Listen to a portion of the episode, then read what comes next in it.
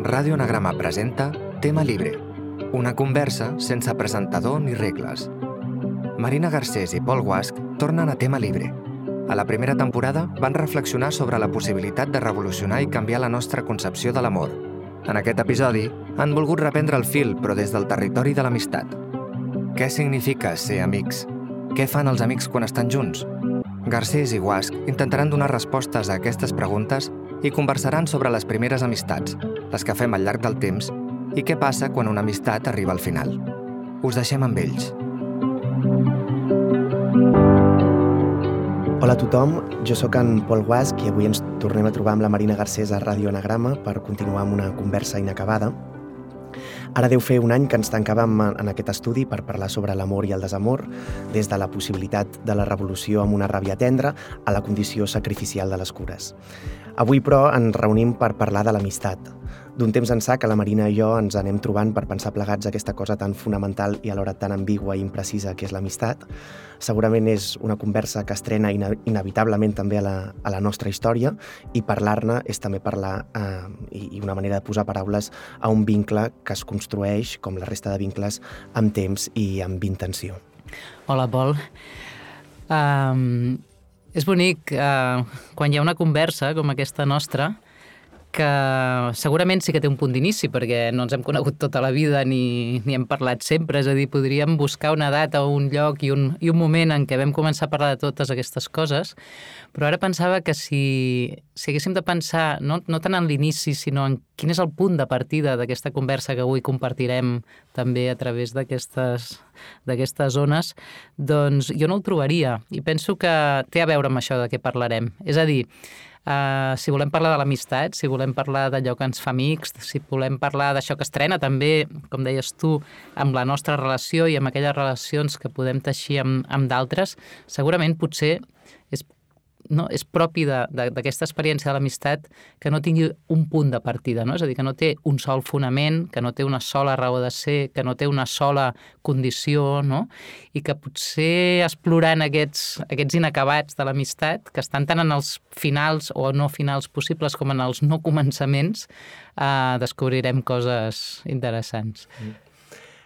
A mi m'agradaria començar, Marina, amb una frase que escrius al, al teu darrer llibre, Males companyies, la frase diu així, diu «L'amistat potser és això, convertir l'invitat en l'anfitrió de la teva pròpia vida, això ho escrius tot parlant de la relació entre Ingeborg Bachmann i Thomas Bernhard. La nit que Bernhard s'assabenta de la mort de la seva amiga Bachmann, recorda que ella va ser el primer hoste a casa seva, una casa que encara estava buida. Aleshores, Marina, tu escrius el següent paràgraf. Dius, Bernhard va recórrer amb els seus escrits el regne de les ombres, però entre les ombres hi destaca un record lluminós. Ingeborg Bachmann va ser la primera invitada a la seva casa encara per estrenar. És una imatge preciosa per descriure l'amistat. Invitar l'altra persona a la casa que encara no has habitat, respirat, moblat i poblat de sorolls i veus pròpies. L'hoste de la casa buida la deixarà impregnada amb les seves ombres, olors i presències, convertides ja per sempre en les pioneres i anfitriones d'un lloc en què el propietari sempre serà el segon a haver-hi arribat. L'amistat potser és això, convertir l'invitat en l'anfitrió de la teva pròpia vida. A mi quan, quan vaig trobar aquesta història, que de fet ja l'havia llegida, però allò que passa tan bonic, no? que llegim coses que oblidem i després les retrobem, no? i en aquest, en aquest retrobament de la lectura, que també té molt a veure amb els, amb els retrobaments de, de l'amistat, eh, quan escrivia Males Companyies vaig retrobar aquesta nota de Berger a propòsit de la mort de la seva, de la seva amiga Inge, Ingeborg Bachmann, i vaig pensar que interessant aquesta idea, no?, de, de no tant d'una hospitalitat que jo en diria de l'amo o del propietari, no? que és aquell que t'acull a casa seva, que t'acull a la seva pròpia vida, que t'acull a la seva família, que t'acull al seu món, sinó aquell que et deixa entrar a casa seva abans d'haver-hi estat. No? I, I això planteja precisament la pregunta pels començaments. Què arriba primer en una amistat? No? Vivim sempre pendents d'aquesta pregunta. Què ha arribat abans, el que sigui, no? acabar el curs, a fer no sé què, a una idea, a una... Això ho havia pensat jo abans, això ja, jo ja ho he viscut. Sempre estem en aquesta cursa pels, per, per, per ser primers en alguna cosa. Potser l'amistat és poder ser segons, potser, poder arribar després. Tu ja hi eres, però tu ja hi eres també a casa meva, no? I en aquesta impossibilitat de definir qui ha arribat primer en una amistat, penso que, és, que aquesta imatge de la casa de Berharu, eh, no? ja habitada per la seva amiga Bachmann abans que ell sigués traslladat, li dona un, li dona un cos, un, un... Ens, ens podem imaginar aquella casa, ens podem imaginar amb ella dormint sola en aquell pis i, i fent-ne d'això doncs una, no? ben bé una estampa de, de l'amistat que penso que fa precisament això, no? Des, desapropia no? d'amos, de, de, de, de començaments i de, no? I, de, i de portes tancades aquesta experiència que no sabem mai qui ha arribat abans en una, en una amistat. Jo crec que també és, molt, és una imatge molt bonica i significativa perquè posa èmfasi en el lloc, no? en l'espai, en aquesta zona uh -huh. um, ambigua i buida no? que s'ha de poblar i que s'ha de construir, no? com aquest espai que s'ha d'habitar entre, entre dues o més persones. I això em fa pensar en una cosa que també hem comentat diverses vegades tu i jo, Marina, que és que, quin és el contingut de l'amistat? Què passa durant l'amistat? Què vol dir ser amics? No? Um, I fins a quin punt hi ha poques representacions de què passa quan dues persones són... Què fan els amics? No? O sigui, una pregunta tan senzilla com aquesta. Um, això ho vaig recuperar fa poc llegint el, el còmic de la Liv Stromkist, que es titula No siento nada, ella parla de l'amor, però explica el, el moment en què Teseu abandona Ariadna en una illa deserta, la seva amant, i com totes les representacions que se n'han fet, el que fan és situar el focus en, en, en l'expressió d'Ariadna, no? la seva desesperació, el cor trencat, el plor, el lament, però no hi ha imatges del, del rostre de Teseu, de la cara del desenamorat, no? del que de sobte d'un dia per l'altre diu no puc, no puc, no, no puc seguir amb això. Um, això també passa amb, amb Madame Bovary a la novel·la, no? quan um, Rodolphe Boulanger, um, que és l'amant amb qui Emma s'havia de fugar i començar la seva vida fantàstica i emocionant, doncs l'abandona, no descobrim el punt de vista d'ell dient no puc, no puc més, sinó el que veiem és um, la imatge d'Emma Bovary des del balcó mirant el paviment i dient ara soc, podria ser, soc lliure per poder-me llançar al buit, no? I crec, i això és una cosa que hem parlat, no, que una cosa passa amb l'amistat, no? en, en aquest sentit, d'aquesta manca de representacions, aquest buit en l'imaginari per parlar de què passa quan dues persones són amigues. No? Um, Jason i els seus argonautes estan units, tenen aquesta missió i, per tant, el contingut de la seva relació és parlar sobre la missió que tenen, però no són ben bé amics, són camarades. Uh, Jesucrist i els apòstols estan units per una paraula, per una promesa, però no són ben bé amics, és una altra cosa, no? I, i pensant sobre aquesta idea de, de el contingut de l'amistat, no? crec que el que tenim són indicis, indicis uh -huh. de moltes coses no? que, que s'obren i que es tanquen, I, i, per exemple, un indici que és a la vegada una veritat àcida, és una cosa que diu la, la Rochefoucauld, que diu alguna cosa com que um, quan un amic està, passa una desgràcia no? o passa per un moment difícil, no, no és del tot desagradable per nosaltres, no? I vaig pensar que era una veritat àcida molt, molt interessant, no? Perquè o sigui, per què no ens entristim completament quan un amic està passant per un moment difícil? Mm, potser és perquè en aquest moment l'amistat pren un, un sentit superrellevant, potser perquè és el moment en què jo puc demostrar-te que sóc el teu veritable amic, potser perquè de cop reconec en aquest mirall que a vegades és l'amistat, que no, no, que som dues persones diferents, no? Això em fa pensar que l'amistat és un calidoscopi de, de moltíssimes cares, no? I entre elles hi ha aquesta, que és una veritat àcida i, un, i una emoció doncs, que a vegades pot costar d'ubicar, no? Sí, quan, quan preguntaves eh, què fan els amics, que invoca més una... No? Ens, o ens convoca més a imaginar-nos des d'una rutina, des d'un dia a dia, des d'una pragmàtica, des d'un no? des fer, si haguéssim d'imaginar a cadascú de nosaltres amb els seus amics i amigues què fa, segurament, segurament faríem un, un llistat de verbs o d'accions a més diferents segons l'amic o l'amiga amb qui parlem. No? Hi ha aquell amic amb qui celebres els aniversaris, aquell amic amb qui només et trobes per parlar, aquells amics amb qui fas un tipus de, de festa o de manera de celebrar o d'estar junts que no faries amb d'altres, no? Per tant, realment és com que podríem fer com un repertori, no? gairebé com una partitura de l'amistat, eh, que ens donaria totes aquestes descripcions que en la nostra cultura han faltat molt, com tu deies, no? amb aquestes representacions que ara anaves eh, recollint també del el desamor i l'amistat, no? com dues, dues absències en el nostre en, en, en el nostre repertori cultural, en, la nostra, en el nostre catàleg d'imaginacions possibles de com veure'ns els uns eh, amb els altres. I jo penso que aquesta absència es deu sobretot a que l'hem substituïda per la idealització. És a dir, ens falten moltes descripcions, moltes accions, molts verbs, moltes maneres de dir què fan els amics i, en canvi, tenim moltes maneres de respondre a què és o què hauria de ser l'amistat.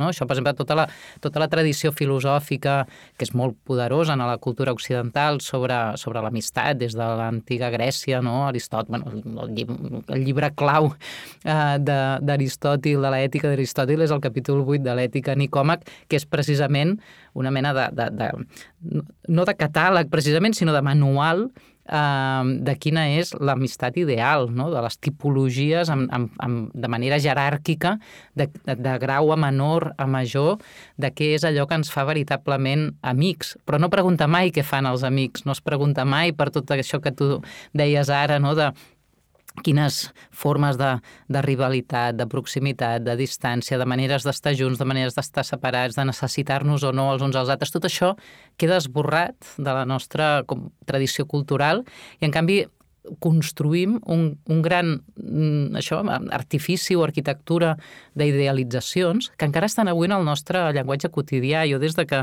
estem tractant totes aquestes coses, tant tu com jo en diferents contextos, pregunto molt a la gent així de... No? I què, què et fa amic dels teus amics o què et fa amic dels teus, de les teves amigues? I, i sempre són frases deslocalitzades eh, sense, no estan encarnades ni, ni, ni respirades ni situades en cap, en cap situació, sinó que són eh, això, abstraccions, idealitzacions. Doncs amic o amigues aquell qui sempre, amb qui sempre puc comptar, o a qui li puc dir tot, o eh, que hi és per tota la vida, i t'ho diu potser algú que té 20 anys. I dius, què vols dir tota la vida, no? I què vol dir dir-ho tot? I què vol dir... Ah, no, i, i, i, i hi ha un punt en què dius, si, si mires a la persona i dius, de veritat fas tot això, fas, no, no, no penses que hauria de ser, sinó fas tot això amb els teus amics, bueno, no, no? Aleshores, comença la rectificació cap allò concret i per mi és on comença el territori interessant de l'amistat. I és on apareixen precisament totes aquestes distàncies que fan de la nostra vida alguna cosa més no? que la construcció d'un ideal i que, i que fan que qualsevol proximitat necessària cap a algú altre sigui sempre un, un, un territori d'incertesa, no? de, de, de fragilitat, de conflicte, de, de, de, de, de manca, d'haver de, de, no? de, de, fallat. De... Aquest no, no està mai prou a prop. No? Mm. Potser està en aquesta imatge que tu deies de fins i tot quan en un altre li van les coses molt malament, no ens acaba d'afectar prou, perquè és que no estem mai prou a prop. Però precisament aquest mai prou és per mi el, el territori on l'amistat assaja, inventa, retroba maneres possibles d'estar de, junts. Mm. A mi m'agrada molt aquesta, aquesta imatge de la partitura de verbs que has dit, Marina, perquè trobo que, i això potser ho veiem, no? a vegades els finals ens permeten veure en perspectiva i l'acabament o el final d'una amistat crec que um, pot ser molt, molt dolorós i molt trist, depèn de com, perquè realment el final d'una amistat implica, podríem dir-ho de qualsevol relació, eh? al final de qualsevol relació, però crec que és un, fa un èmfasi especial en l'amistat quan diem que deixem de conjugar uns verbs en particular, no? O sigui, jo penso que hi ha coses, o sigui, hi ha un pol que només existeix quan em relaciono amb aquesta amiga meva, no? O amb aquesta d'altra. I cap altre amic mm. coneix aquest pol, no? Perquè tenim el nostre llenguatge, tenim els nostres codis, tenim les nostres maneres de dirigir-nos al món. Aleshores, trobo que l'acabament de, la, de, de, la, de, les, de les amistats ens permet veure com hi ha com aleshores quedaran angles ocults de nosaltres mateixos per sempre més. No? És a dir, hi ha uns verbs que deixarem de conjugar, hi ha uns angles del nostre cos que algú deixarà de veure i, per tant, també deixarà d'assenyalar. No? I, i m'agrada molt això de la partitura de, de verbs conjugats i verbs possibles i verbs que algun dia potser també es deixen de conjugar. No? I parlant de verbs, i potser és una solució un pèl fàcil, no ho sé, però sí que crec que aquest què passa mentre les dues persones són amigues té molt a veure amb, amb les paraules, no? amb omplir de paraules. Tu parlaves d'aquesta sala buida que s'omple, s'ha d'omplir encara de sorolls, no? amb aquesta casa buida que s'ha d'omplir d'empremtes, d'ombres, i, i penso molt en, en, en la conversa inacabada que és eh, una amistat, no? i com, quantes vegades ens hem assegut amb una amiga o amb un amic i ens hem tornat a explicar una altra vegada la mateixa història o continuem parlant dels mateixos temes, no? Jo hi ha eh, amics amb qui em connecta fa molt de temps i estimo molt que no parlem de parlar del no parem de parlar del mateix tota l'estona, no? I, I crec que aquí hi ha una cosa en, en aquest omplir de paraules o generar conversa o seguir, seguir parlant que, que crec que té molt a veure amb l'amistat, no? I penso també en aquells vells amics que es troben a, a, als bancs dels parcs, no? Que, aquesta gent gran, i comparteixen, en un moment, ja no comparteixen paraules, sinó que comparteixen silencis, no? Els silencis del buit, del parc, d'estar junts i donar-se la conversa d'una altra forma. I penso també en què passa quan un amic desapareix, podria ser, no? Si són dos amics grans, doncs perquè un es mor, per exemple, i com um, aquesta imatge del murmuri, no? Mm -hmm. d'una persona sola murmurant com una manera de seguir amb aquesta conversa. I, de fet, és um, George Steiner que diu alguna cosa com que els centres geriàtrics i els nocturns de les residències de la tercera edat s'omplen de murmuris, no? aquesta cosa de jo seguiré una conversa que tu i jo estàvem construint um, plegats. No? Sí, el, el territori de la, de la paraula i l'amistat, la, que ara descrivies també com una, com una conversa inacabada o sempre continuada, fins i tot en el, en el murmuri o en la conversa interior, quantes coses expliquem als amics que no arribem a dir mai perquè després mmm, parlem d'una altra cosa o no ens arribem a veure quan ens està passant. Mm -hmm. O sigui, també aquesta, aquest, aquest diàleg interior que portem en nosaltres i que ens permet pensar coses que sols no podríem pensar. Aquest, per mi, una de les coses que em fascinen més de, de l'amistat és precisament això, no? que la centralitat que ocupen a les nostres vides, en la definició també de qui som com a, com a societat, perquè no som només una, fa, una societat de clans o de famílies o d'empreses o d'institucions, cada vegada més. Però eh, no seríem la societat que som sense ser alhora, alhora, i segurament en conflicte, una societat d'amics. No? I, però fixa't que és l'única relació social per la que no hem inventat ni contractes, ni constitucions, ni lleis, ni capítols matrimonials, és a dir, no es firma l'amistat en un escrit. Eh, ens podem escriure cartes, ens podem escriure eh, declaracions de molts tipus, ens podem enviar avui dia tota mena de missatges en temps real a través de, dels dispositius mòbils. És a dir, hi ha molta escriptura de l'amistat, hi ha molta paraula de l'amistat, hi ha molta conversa de l'amistat, però no hem instituït una lletra escrita per certificar-la, no? De gairebé totes les altres relacions afectives en tenim. Mm. Les paternofilials, la de parella, la... i ja no diguem aquelles que, que impliquen intercanvis eh, de, de temps de treball, econòmics, etc. I el cos polític no? s'inscriu en, en els teus papers de, de, de, no? de nacionalitat o de bueno, o la Constitució que se suposa que ens empara a tots. L'amistat no. Per tant, Clar, quina paraula, no? És l'única paraula que no es deixa instituir o que d'alguna manera hem, hem protegit de ser instituïda i alhora mercantilitzada en el, en el doble sentit, no? polític i, i econòmic de la paraula. Mm, potser és l'única conversa que tenim, no? l'única paraula compartida que tenim que, això, que, que, que resisteix, que desborda, que no es deixa o, que, o, no? o de la que tenim encara prou cura com per no haver-la posat en un, en un mm. paper. Sí, hi ha, mm, hi ha, hi ha, hi ha una altra frase de, del, del teu llibre de, de males companyies um, que diu que les males companyies, no? que tu utilitzes aquest terme amb certa ironia i com amb un somriure, um, dius que aquestes males companyies són un desafiament contra el col·lapse de la imaginació, no? I penso aquest desafiament que pot ser l'amistat en termes de mercat o en termes d'institució, no? Perquè no hi ha aquest contracte, no hi ha aquesta llei, no hi ha aquesta norma escrita i, per tant, d'alguna forma es pot pensar com un desafiament contra alguna cosa, em fa pensar en aquesta frase teva, no? De, de, de pensar mm, l'amistat com un desafiament contra el col·lapse de la imaginació i, per tant, l'amistat també com una, com una mena de confabulació entre dues persones. No? M'agrada eh, pensar o donar-li com aquest, aquest punt d'una trobada a cau no? a cau entre dues persones que es diuen amb una intuïció compartida, sense tenir tampoc un pla molt definit, que el món s'assembla a una cosa que no saben, no saben definir del tot. No? I, I això em fa pensar que si pensar l'amistat com un, un gest que, que va en contra del col·lapse de la imaginació o com una confabulació possible de dues persones que es troben i a cau d'orelles diuen volem assenyalar el món d'aquesta manera, crec que aleshores l'amistat, i diré una paraula que ens connotarà unes coses, però no ho dic en aquest sentit, és que l'amistat o aquesta confabulació de dues persones o més pot derivar en una cosa productiva.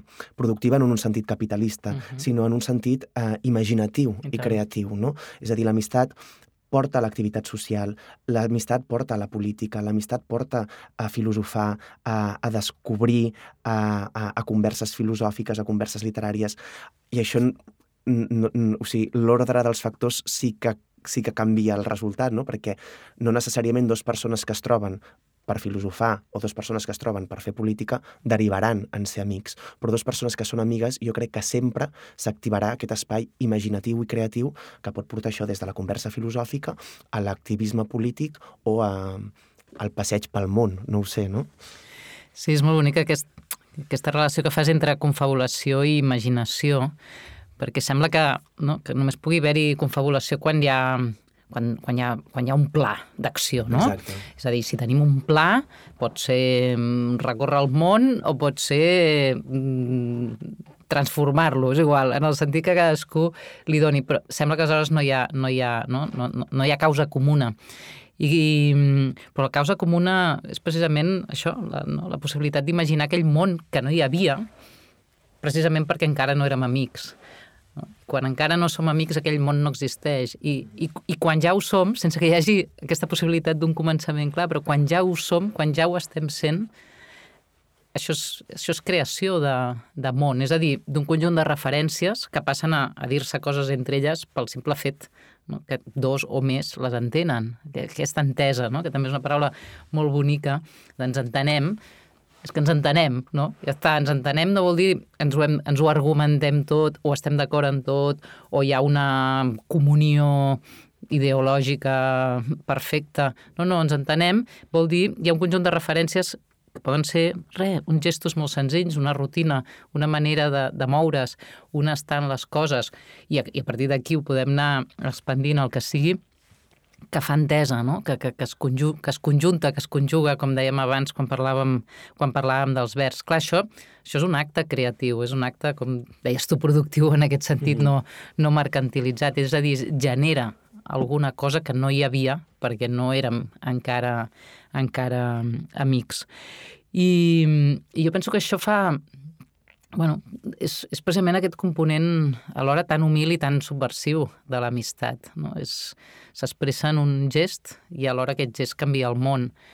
I potser per això no s'ha deixat mai capturar en una sola forma de, de certificar-la i potser per això també és tan assetjada per tants i tants eh, mecanismes que tenim avui de precisament instrumentalitzar i capitalitzar i mercantilitzar molt l'amistat, no? tota la nostra vida social a la xarxa, el fet mateix que quan, ara ja queda una mica lluny en el temps, no? però quan Facebook inventa que els contactes se'n diguin amics, no? eh, és una manera precisament de, de, de, de de territorialitzar en un, en, en un, no? en, en, en un binomi i, en un, i per tant en un còmput i per tant en un càlcul eh, molt unidimensional, precisament allò que, que té a veure amb aquesta, amb aquesta creació de món, ficant-la en un món que ja està creat. No? Aquí podem ser amics, eh, fora d'aquí ets un treballador, una persona solitària o algú que només li pot faltar amor. Mm -hmm. I amb, amb aquesta idea d'entesa de, i de creació de mons que comencen, no? És cert, començaves la conversa dient que en l'amistat no hi ha inicis clars, hi ha punts de partida, però sí que és veritat que hi ha aquests moments com d'experiències primigènies, no? o experiències um, originals en el sentit de primeres experiències que ens travessen um, per entendre l'amistat, no? o vitalment a la nostra biografia tenim, recordem aquells primers amics que vam tenir, quines experiències vam tenir amb aquests amics. No? Jo hi ha un parell de novel·les que m'agraden molt perquè presenten l'amistat en aquest moment primigeni infantil d'explosió emocional, d'exploració de l'altre i a la vegada d'exploració d'aquest món que s'està construint i que no coneixíem. No? Una és Panza de burro, de la canària Andrea Breu, i l'altra és Lo que te pertenece, de Garth Greenwell, i les dues novel·les el que fan, posen en escena doncs, una parella, en en el cas de l'Andrea Breu és una parella de noies, en el cas de Garth Greenwell és una parella de nois, nens i nenes, vull dir, vull dir no, l'edat no és precisa, però poden tenir entre 8 i 12 anys, no sé, alguna cosa així. I m'interessa molt com mostren aquesta cosa del, del millor amic, no? del, del, del, primer, del primer gran amic en què sembla que el que estiguin fent aquests personatges amb, amb el seu amic sigui una cosa com assajar l'amor, uh -huh. no? Perquè dic, ostres, això és una cosa que també havíem parlat tu i jo, de dir, que curiós que una de les coses que primer imagina un nen és un amic imaginari, no? És a dir, que interessant que una de les primeres coses que fabula és amb un amic amb qui aquesta persona doncs, um, es construeix, no? I penses, aleshores, amic, què vol dir ser amics, no? Vol dir, um, necessito imaginar aquesta persona per entendre millor a mi mateix, necessito imaginar aquesta persona perquè és que sense companyia la vida no té sentit, no ho sé. Però si més no, eh, aquestes dues novel·les posen en escena aquestes primeres amistats que són superproblemàtiques, no? perquè um, sembla que el que un ha imaginat, no? aquest millor amic, amic imaginari que un ha imaginat, de sobte té carn i ossos i, per tant, la idea deixa de ser idea i esdevé matèria i, clar, quan la idea esdevé carn, arriba, arriba la falla, no? arriba l'error, arriba la problemàtica també. Aleshores, m'interessa molt aquesta cosa com de deixo de desidealitzar l'amic imaginari i passo a tenir una persona al meu costat amb qui veig que l'amistat és una cosa molt més complexa, no? I per tant aquestes novel·les també transiten entre aquest, eh, el descobriment dels gelos, el descobriment també de la sexualitat, el descobriment de la corporalitat, el descobriment de la companyia, de l'enyor, no? I com tota aquesta mescla de sentiments, també en una edat molt primerenca, implica que l'amistat no es pot definir, no? Mm -hmm. És a dir, no es pot concretar perquè es bomba qual, qualsevol categoria, no? Sí, en, tot, en tots aquests relats que estàs eh, portant ara aquí, eh, hi ha tots aquests d'infància o de trànsit entre, entre la infància, la pubertat, l'adolescència, uh -huh. que, és aquest, que és aquesta aquest, aquest trànsit d'iniciació, d'assaig, com, di, com dius tu.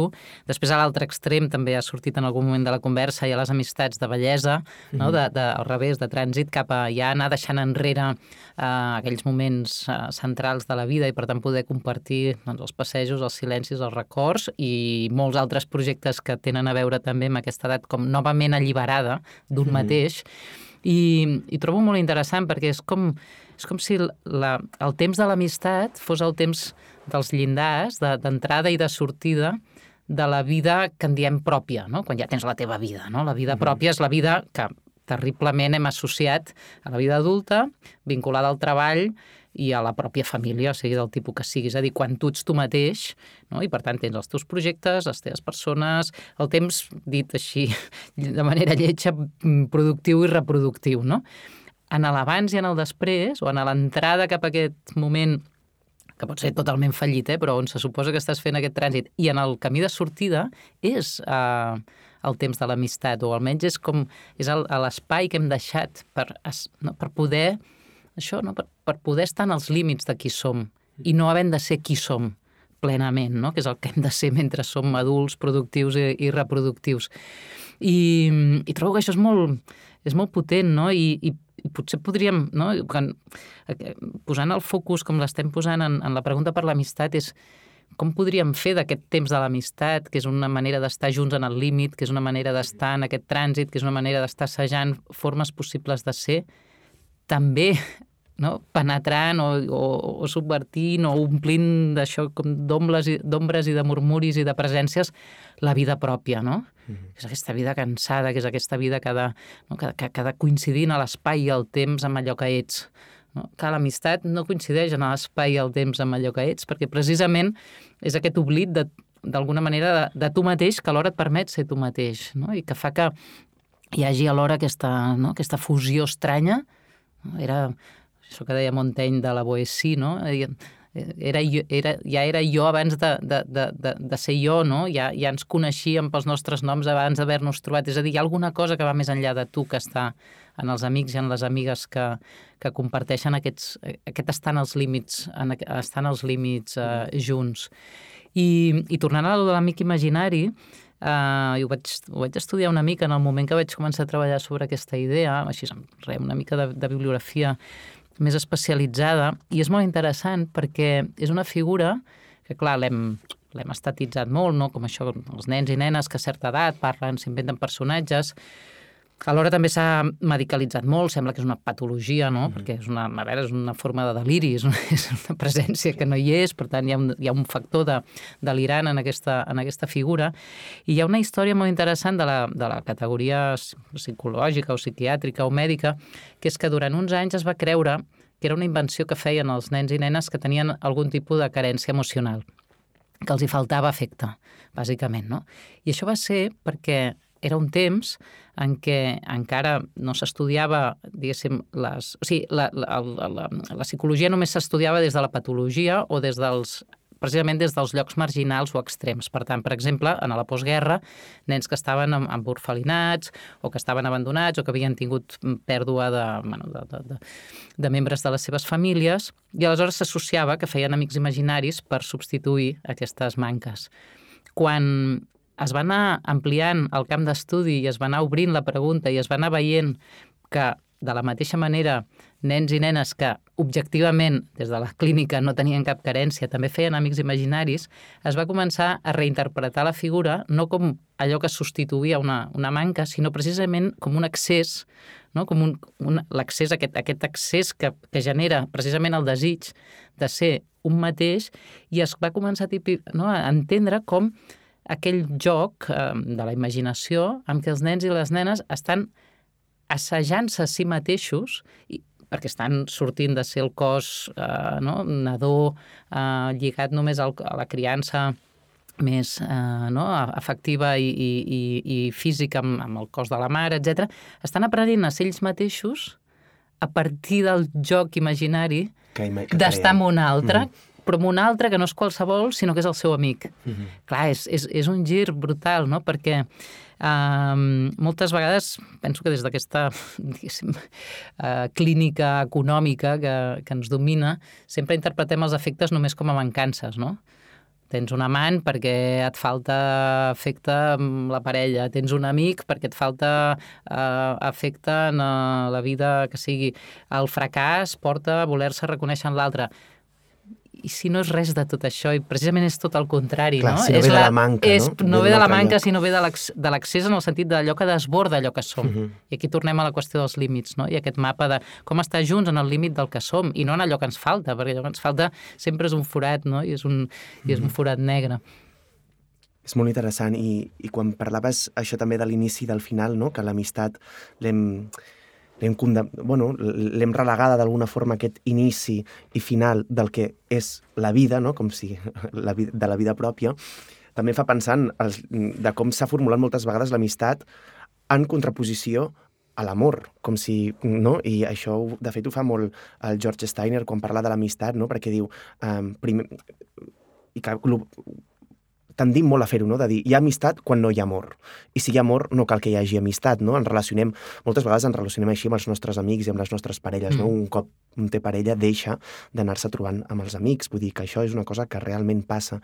Però també és una cosa que es pensa així. El George Steiner, de fet, diu quan s'acaba l'amor entre dues persones, necessàriament el que ha de, mm, i utilitza una cita de Ril que diu un esdevé um, guardià de la solitud de l'altre, no? I diu um, el, des el descobriment amorós, quan es va pagant, no? que podríem dir, bueno, es va pagant potser perquè la idealització de l'amor es troba amb, amb certs imperatius de la institució del matrimoni, de la producció i de la reproducció, però això seria un altre tema, però ell diu, no? després aquesta, aquesta, aquesta relació amorosa deriva en una relació d'amistat, no? i aleshores s'acompanyen amistosament i penses, bé, potser hi ha alguna cosa de veritat no, en això, però potser el terme no és amistat, potser el terme seria un altre d'aquest acompanyament de quan l'amor es transforma. Per què, quan l'amor es transforma, ha de ser el sorgiment de l'amistat? Per què no podia haver-hi amistat abans? No? Bé, però m'ha fet pensar en això que comentaves. I ara potser um, t'he sentit que parlem d'una cosa que també en, ens, hem, ens hem preguntat, Marina, que és el fet de si els amics s'escullen mm. o no s'escullen, no? En, en aquesta cosa de, de si, de, parlant d'inicis, de finals o de contra, pensar en l'amistat en contraposició a l'amor, dius... Um, o en aquest cas a la família, no? Hi ha la, la cosa aquesta de que la família eh, no s'escull, no? perquè tu no esculls la família on has nascut, però en canvi els amics diem allò de són la nostra família escollida. No? Aleshores, eh, és cert que doncs, que la sang i la carn poden ser vincles molt forts perquè culturalment pesen moltíssim, no?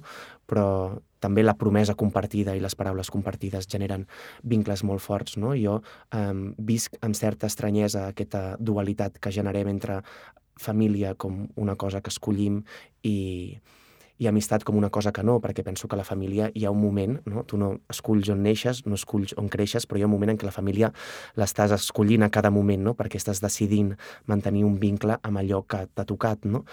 I, en canvi, l'amistat trobo que se, se li ha donat aquesta pàtina romantitza, romantitzada, no? de que podem escollir els nostres amics, quan ben bé no és així. No, no és així perquè eh, no, jo no sé si tenim els amics que volem tenir o els amics que podem tenir, no? O, i, I no els que potser desitjaríem tenir, en, en el sentit en què si l'amistat és aquesta confabulació de què parlàvem, no? aquesta confabulació d'una intuïció, no amb un pla tancadíssim, eh, per practicar una mirada sobre el món, crec que el, els nostres amics seran algú que compartiran aquesta mirada amb nosaltres. No vol dir que tindran la mateixa mirada, vol dir que potser serà l'esmenaran, potser la completaran, potser la criticaran, però serà algú que tindrà un tipus de relació amb això. I, evidentment, eh, l'amistat també trobo que està travessada per forces superiors a nosaltres i parlo, per exemple, de l'origen de classe, no? Mm, o, o, o, o que potser comparteixes amb aquella persona una ferida oculta o que el futur us aterra de la mateixa manera, no ho sé, o que els, els, els vostres mons us han construït d'una manera similar, no? de dir, realment els amics que tenim són els amics que hem escollit? Fixa't tota la, no? tota la violència que hi ha en aquesta, en aquesta tríada que, que sembla que ha d'organitzar les nostres vides i que ara tu recollies en, en tot el que has dit, amor, que llavors entenem amor, passió, mm -hmm. parella, etc. Família, sang, llinatge, parentesc, mm, incondicionalitat i amistat, que seria com aquell espai de, no? de les llibertats compartides, no? en el sentit mm. aquest d'haver-se escollit els uns als altres. Que és un retrat, per mi, no només fals i, enganya, i enganyador, sinó molt violent, no? perquè tota l'estona està dient això no és això, si és això no és allò altre, no? És a dir, si és amor no pot ser amistat, si és amistat no pot ser parella, si és parella no pot ser, eh, etc. Si és família no és el territori dels amics. Fins i tot la parella, quan esdevé família, ja no és la parella passional, és, uh, és la família. És a dir, són relacions, no? són categories profundament jeràrquiques i excloents que el que fan és estar-nos dient respecte a cada afecte, respecte a cada vincle, què és i què no és. No? I, clar, per mi, igual que dèiem abans, les conjugacions dels verbs, no? o aquestes partitures, o aquests repertoris, són modulacions de les maneres que tenim d'estimar, no? I mira, en català tenim aquest verb que no, no que és un estimar, que, que o sigui, l'estima té, té, té, té molts moments i moltes cares, no? i moltes modulacions i moltes conjugacions, i no sé si funciona per una lògica excloent del o-o, sinó més aviat potser des d'aquesta de, des des proliferació, aquesta connectivitat, aquesta, aquesta generositat, aquesta generositat d'anar posant is a les relacions, no? que no és la pura suma, no és l'acumulació també capitalista d'afectes, relacions, cossos, que això és la, la, la versió perversa de, no? de l'acumulació afectiva, d'aquest extractivisme emocional que també ens, ens fa tant de mal, no? sinó senzillament, i, i si ara som, no? I, i si podem ser amics, i si podem, i si la família és un espai de, precisament, una casa oberta als, no, als, als murmuris de, de l'amistat, uh, i si la parella uh, només es pot construir si hi ha amistat i no com, una, no, com un decantador uh, quan ja no queda res de la passió, quan ja no queda res de l'emoció d'una amistat convertida en una mena de refugi de, de solitaris. Per què, no? Aquest, aquest imaginari tan, tan trist i, i realment tan violent sobre, sobre, els nostres, sobre els nostres efectes.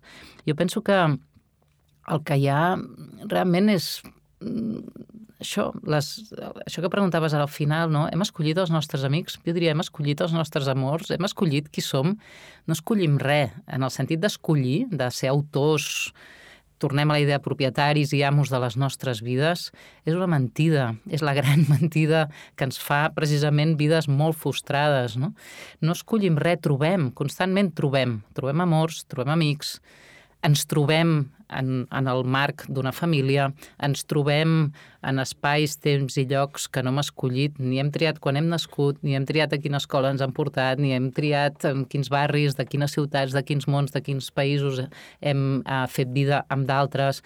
Um, si tot això no ho hem escollit, però en canvi cada una d'aquestes condicions, cada un d'aquests llocs, cada un d'aquests moments són mm, possibilitats de trobada, per mi la pregunta és com trobar-nos amb d'altres. No? Com trobar-nos vol dir com acollir, tornem a la cosa de no? a qui obres la casa, en quin moment i de quina manera. La casa vol dir la vida, vol dir eh, aquest jo mateix que es construeix en aquestes relacions i també vol dir poder sortir, és a dir, també cada una d'aquestes relacions poden ser relacions que fan mal, començant per la família. D'on te'n pots anar? D'on te'n pots anar, de quina escola te'n pots anar, escola en tots els sentits, eh? també institucionals, mentals, de quines categories pots fugir amb d'altres, uh, quines relacions cal poder deixar enrere, precisament no perquè les hàgim escollit o no, sinó perquè potser ens estan uh, clausurant precisament aquesta possibilitat de, de, de la trobada. I aleshores, per mi és un altre sentit de la llibertat, no? que no és la llibertat d'escollir-nos, sinó la llibertat de trobar-nos. I per mi això és el territori de l'amistat, amor, família, ja m'és igual no? a quina categoria respongui cadascú, perquè per mi al final no és el mateix, però és un, ha de poder ser un, un continu de trobades i destrobades, d'arribades i de sortides. Hi ha una història de, de trobades um, que, que passa en una novel·la que a tu i a mi ens agrada molt, que he fet, de fet una, és una història d'una trobada, però després una història en què la trobada esdevé, i, i, i per tant no hi ha l'acció, però sí una història en què la trobada després esdevé a l'acció. No? Primer ens trobem i després decidim fer d'aquesta trobada un moment important, no? o convertir-lo en un moment fonamental o en un moment que formarà part del relat del nostre, del nostre vincle. No? I parlo de una novel·la, la novel·la de la Carson McCullers, El cor és un caçador solitari, en què hi ha aquesta parella d'amics, els dos són muts, eh, l'Espiros Antanopoulos i el John Singer, no? són dos muts. La novel·la comença dient a la ciutat hi havia dos muts i sempre anaven plegats. I, i, i és una història d'amistat molt bonica que posa en escena també molt de dolor i diverses coses doncs, que m'agradaria que comentéssim plegats. De fet, et vull llegir dos, dos moments mm -hmm. de la novel·la. El, el primer eh, que, moment que et vull llegir, que vull compartir amb vosaltres també, és eh, el moment que comença a marcar l'inici del final de la novel·la, en què l'Espiros està tancat en un asil i el John Singer el va a visitar. I la novel·la diu així, diu... Després, quan Singer se li plantà davant, li va somriure serenament, sense sorpresa, i li allargà la mà enjoiada. Una mena, una mena de timidesa, com no l'havia sentida mai, aclaparà Singer. Singer aixecà les mans tímidament i començà a enraonar. Els seus dits forts i destres dibuixaven els signes amb precisió i entusiasme. Parlar de vells records, del gat que havia mort, de la botiga, del lloc on vivia... A cada pausa, Antanopoulos movia graciosament el cap – els ulls de l'amic eren humits i ombrívols, i Singer hi veia reflectit en miniatura el seu propi retrat, com milers de vegades en altres temps. La sang càlida li tornava a pujar la cara i el moviment de les mans s'accelerava. Singer, tot enraonant, no s'adonà de com passava el temps. Finalment, Singer s'aixecà per anar-se'n. Des de la porta, les seves mans van dibuixar un adeu commogut i a l'últim es clogueren en dos punys ben tancats. Després, cap al final de la novel·la, i he acabat de llegir un paràgraf, al final de la novel·la, bé, crec que aquí hi ha un munt de coses que ara suposo que comentarem, no? però des de com passava el temps, des de la mm. vocació dels records, no? des d'aquest reflectir-se l'un en el rostre de l'altre, ara en podem parlar, però abans llegir eh, el moment en què li comuniquen a, a Singer, quan tornen a visitar el seu amic, doncs que el seu amic s'ha mort, no? I, I li escriuen en un paper perquè um, i ella llegeix i llavors um, Diu, ell torna cap a casa, se'n va de l'asil i la narració fa així, diu. Singer deixa l'equipatge enmig de l'estació i se n'anà a la botiga. Saludar el joier per al qual treballava amb un gest indiferent. Quan tornà a sortir portava una cosa pesant a la butxaca. Durant una estona va garejar capcot pels carrers, però la claror nua del sol i la calor humida l'oprimien. Tornà a la seva cambra amb els ulls inflats i un mal de cap molt fort. Després de reposar, es va beure un got de cafè glaçat i es fumar una cigarreta. I un cop va haver rentat el cendrer i el got, es va treure una pistola de la butxaca i es disparar una bala al pit. Um, Bé, no sé per on començar, Marina. I és que, saps que el, aquest llibre de la Carson McCullers, jo diria que és el llibre que tinc més fet malbé, jo acostumo a cuidar bastant mm -hmm. els llibres i el tinc tot, tot, tot des, bueno, desfigurat i, i, i fet, realment fet malbé de tantes vegades com l'he deixat però realment és un llibre que ve, ve algú a casa i eh, si no l'ha llegit se l'emporta. No, no, sí, sí, si, sí, si no l'ha sí, llegit totalment. se l'emporta, perquè és mm. com... És un...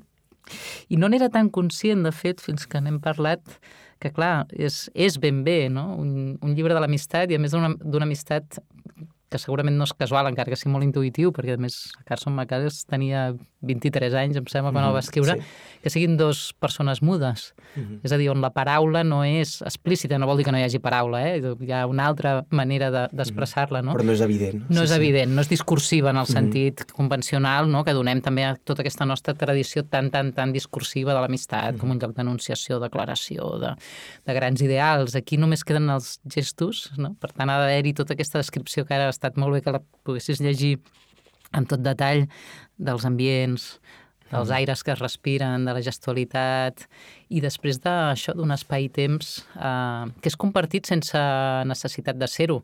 Un ja no hi és, l'altre està a l'asil, l'altre està...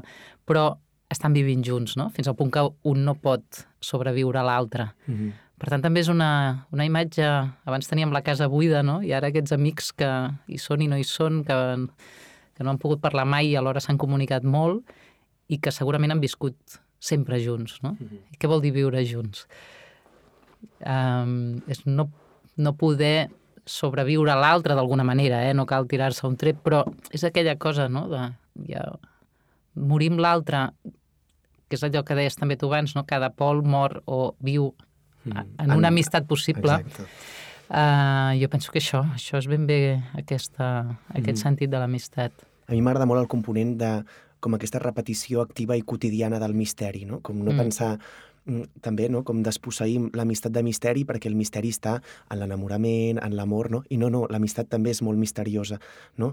I aquesta cosa de repetir quotidianament el gest del misteri i anar a l'asil, explicar-li els vells records, però no només els records, perquè de records no només viu l'amistat, no? Sinó també que el gat s'ha mort i també que està fent el botiguer, no? Com el, el nostre misteri és seguir amb aquesta conversa i a la vegada aquest, aquesta frase tan bonica quan descriu que es va veure en els ulls de l'altre com tantes vegades s'havia vist abans, no? i això em va fer pensar en una cita de Derrida, que en una conversa tu vas abocar, que diu que la intimitat de l'amistat es basa en el reconeixement d'un mateix en els ulls de l'altre. No? Mm -hmm. Llavors, com literàriament Carson McCullers va um, capturar aquest em veig a través de tu, que no vol dir que jo sigui tu o que tu siguis mi, vol dir que em puc veure o puc veure un reflex de mi, una part de mi, no? el rostre, que és l'única part del nostre cos que mai veurem, no? perquè només la podem veure amb una fotografia o amb un mirall, doncs jo la veig en els teus ulls humits, no? en aquest mirall que fan el, els teus mm, ulls humits. Sí que és cert que a mi m'agrada molt aquesta lectura que fas del tret final com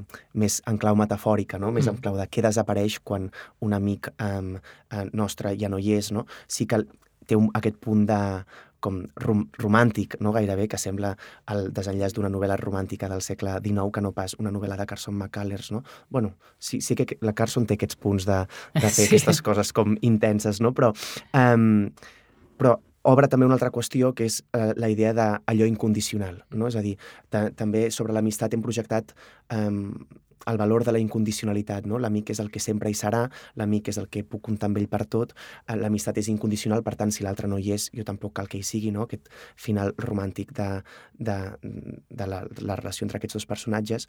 Però, clar, llavors arriba la pregunta de què passa quan la condició um, s'aplica en el regne de l'incondicional, no? Mm. Què passa quan en una amistat, de sobte, sí que arriben condicions, no? Que en una amistat veus que bé, que potser hi ha mentides, que potser hi ha silencis, que potser hi ha paraules no dites, que potser hi ha condicions, falles, fragmentacions en una cosa que havia de ser incondicional i pura, no?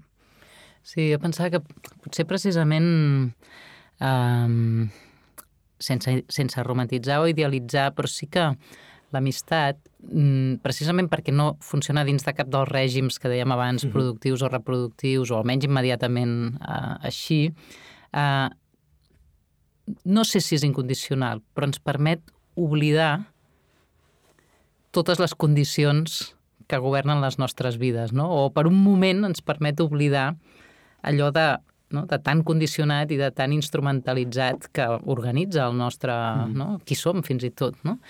I mm, potser aquest és el misteri, no? potser aquest és l'encant, és a dir, aquest oblit possible entre uns i altres que, que, que, que la vida posa condicions, no? I ens podem donar aquest regal, ens podem donar aquest encant, ens podem donar aquest, aquest misteri de que hi som perquè hi som no? quan gairebé res és així en, a, en les nostres vides. Clar, quan això es trenca i apareix una condició, és a dir, un, des del xantatge emocional fins a determinades exigències, fins a determinades traïcions... Clar, no és que l'amistat perdi misteri, és que segurament ho vivim com realment que es trenca. Mm.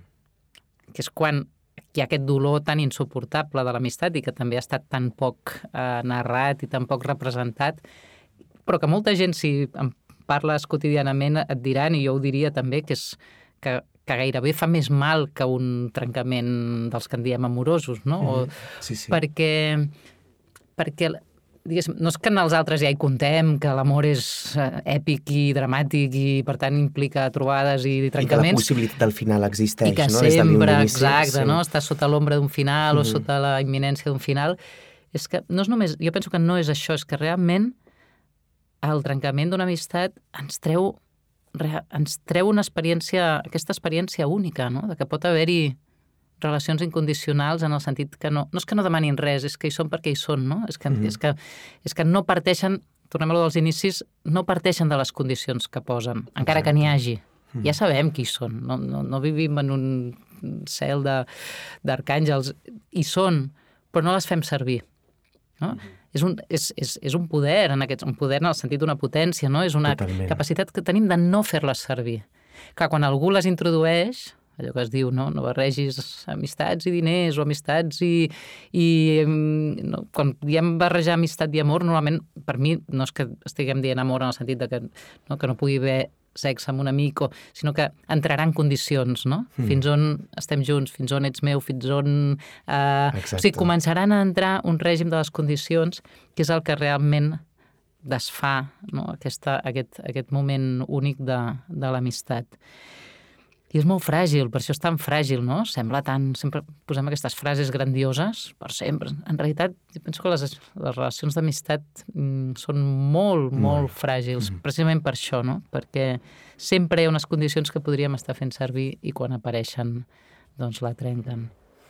Potser per, per anar acabant, Marina, m'és impossible no pensar en el que, amb el que dius, no? de, doncs, de condicions i, i, i no condicions i possibilitats, um, pensar en un, en un fragment d'un text de l'Adrienne Rich, la poeta que coneixem sobretot per els seus assajos sobre lesbianisme i sobre um, feminisme de la segona onada, però ella va, va estar molt de temps escrivint llibres, de fet té aquest llibre que es diu El llenguatge d'una llengua en comú, no? que és, ella va estar molt de temps pensant en la possibilitat de crear amb el llenguatge un espai de trobada, no? un espai de generar comunitat i de, i de generar vincles. I ella eh, va pensar molt també la, la idea de la sinceritat, perquè crec, crec que el que estàs parlant té a veure amb això de la sinceritat, no? I ella va dir alguna cosa com que... Um, que les, possibilit diu, les possibilitats que existeixen entre dues persones són una mena d'alquímia i aquesta alquímia que es genera entre dues persones es genera a través de ser sincers i ser sinceres. I ser sincers, diu, no és dir-s'ho tot, mm. és desitjar el poder dir-s'ho tot, oh. és la possibilitat de dir-s'ho tot, no? Diu um, que aquestes possibilitats, diu ella, em poden semblar aterridores, però no destructives, que em sento prou forta per escoltar les teves paraules vacilants i insegures, que les dues sabem que estem intentant en tot moment ampliar la possibilitat d'una veritat entre nosaltres, la possibilitat d'una vida entre nosaltres, no? Que a la segona frase canvi la paraula veritat per la paraula vida, trobo que és molt significatiu, però, però m'agrada, no? Um, parlant d'incondicionalitats i de condicionalitats, que és veritat no? que a la que posem um, en l'amistat les condicions, aleshores entra un, pot entrar un dolor, però també per desvincular-ho d'això, no? Els amics s'ho poden dir tot, o s'ho han de dir tot, bé, els amics potser tenen la possibilitat oberta o el desig obert de dir-s'ho tot entre ells, no? Eh, després, evidentment, com dèiem abans, no? la idea irromp en la realitat i la realitat és diferent, no? Però aquesta idea de hi ha una porta oberta, no?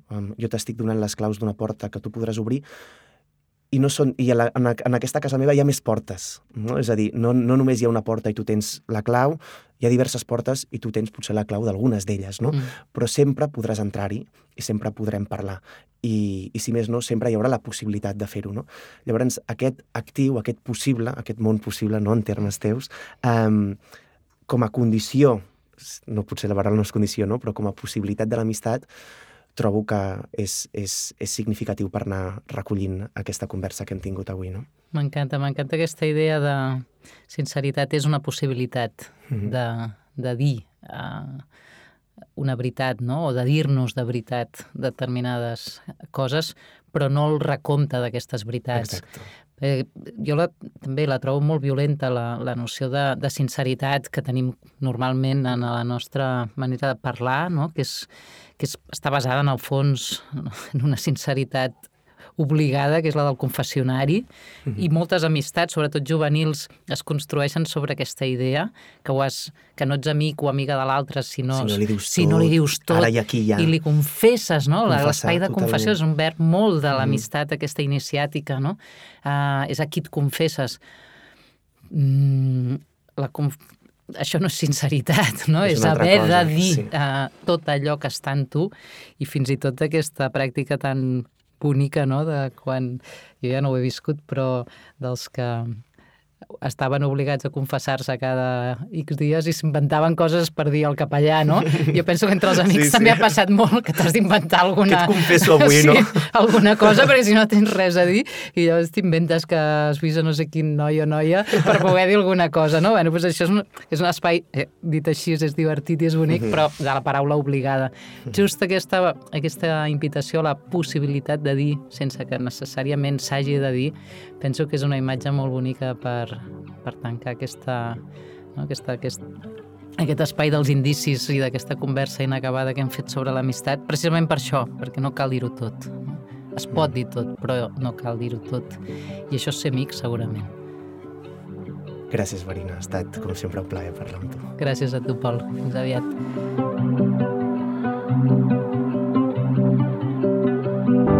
Gràcies per escoltar-nos. Tema Libre és un programa produït per Editorial Anagrama. Esperem que n'hagis gaudit i fins la propera.